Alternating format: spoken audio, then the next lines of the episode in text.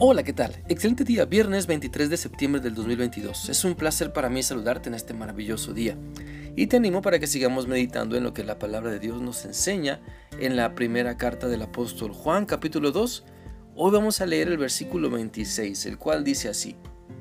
Les estoy escribiendo para advertirles sobre algunos que quieren engañarlos.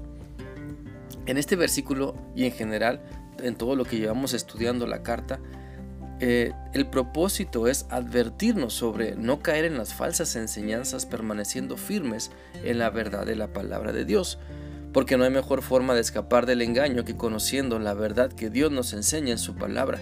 Si permanecemos en sus enseñanzas, la verdad estará tan arraigada en nosotros que cuando venga la falsedad, la podremos identificar de manera fácil y natural, pero para rechazarla y no para caer rendidos a sus pies.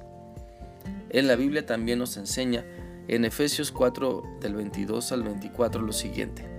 Se les enseñó a dejar atrás la forma de vida que llevaban antes, ese viejo ser que va de mal en peor por los deseos engañosos.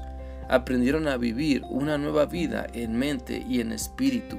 Sean gente nueva, buenos y santos, creados a imagen de Dios.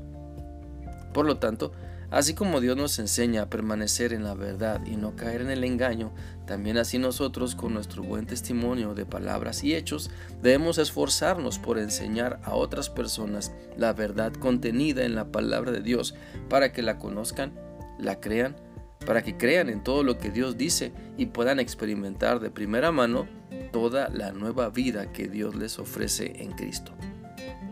Entonces es importante preguntarnos, ¿Qué tan comprometidos estamos con la verdad que Dios nos ha enseñado?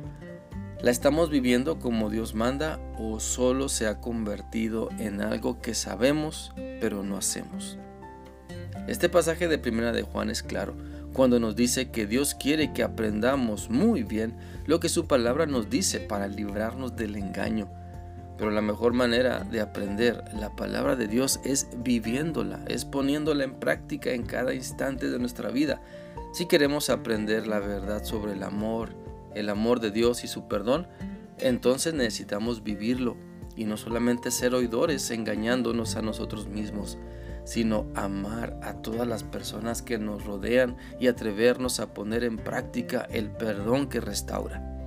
También si queremos aprender sobre la fe, la esperanza, la paciencia, el dominio propio y otras cualidades de carácter buenas, necesitamos pedirle a Dios sabiduría. Sabiduría para practicarlas y no solo saber que deben estar en nosotros, sino que también es necesario tener fe cuando la desesperanza ataca. Es necesario tener esperanza firme cuando la desilusión quiere entrar a nuestra vida es necesario ser pacientes cuando todo parece ir mal. Es necesario tener dominio propio cuando nos hierve la sangre y queremos explotar en coraje.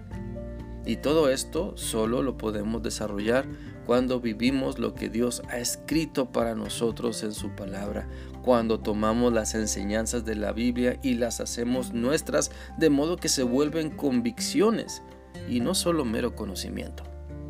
Por lo tanto, te animo a que reconozcamos en dónde estamos fallando, en dónde estamos practicando el engaño. No caigamos en negar que tenemos errores, porque la negación y el engaño son nuestros peores enemigos. ¿Qué caso tiene insistir que no tenemos problemas cuando es evidente ante los demás que tenemos un serio problema? Por eso podemos pedirle a Dios que nos muestre la falsedad en nuestra vida para no para enojarnos más bien con quien nos descubre, sino para ser humildes y pedirle perdón a Dios, para pedirle ayuda para corregir nuestra vida. La Biblia dice en el Salmo 139, 23 y 24 lo siguiente. Examíname, oh Dios, y conoce mi corazón. Pruébame y conoce mis pensamientos, y ve si hay en mí camino de perversidad, y guíame en el camino eterno. Espero que esta reflexión sea útil para ti y que sigas meditando en lo que Dios te ha mostrado hoy para que no caigas en el engaño de pensar que todo está bien en tu vida, sino que aceptes con humildad los cambios que Dios quiere para ti. Que sigas teniendo un bendecido día. Que Dios te guarde.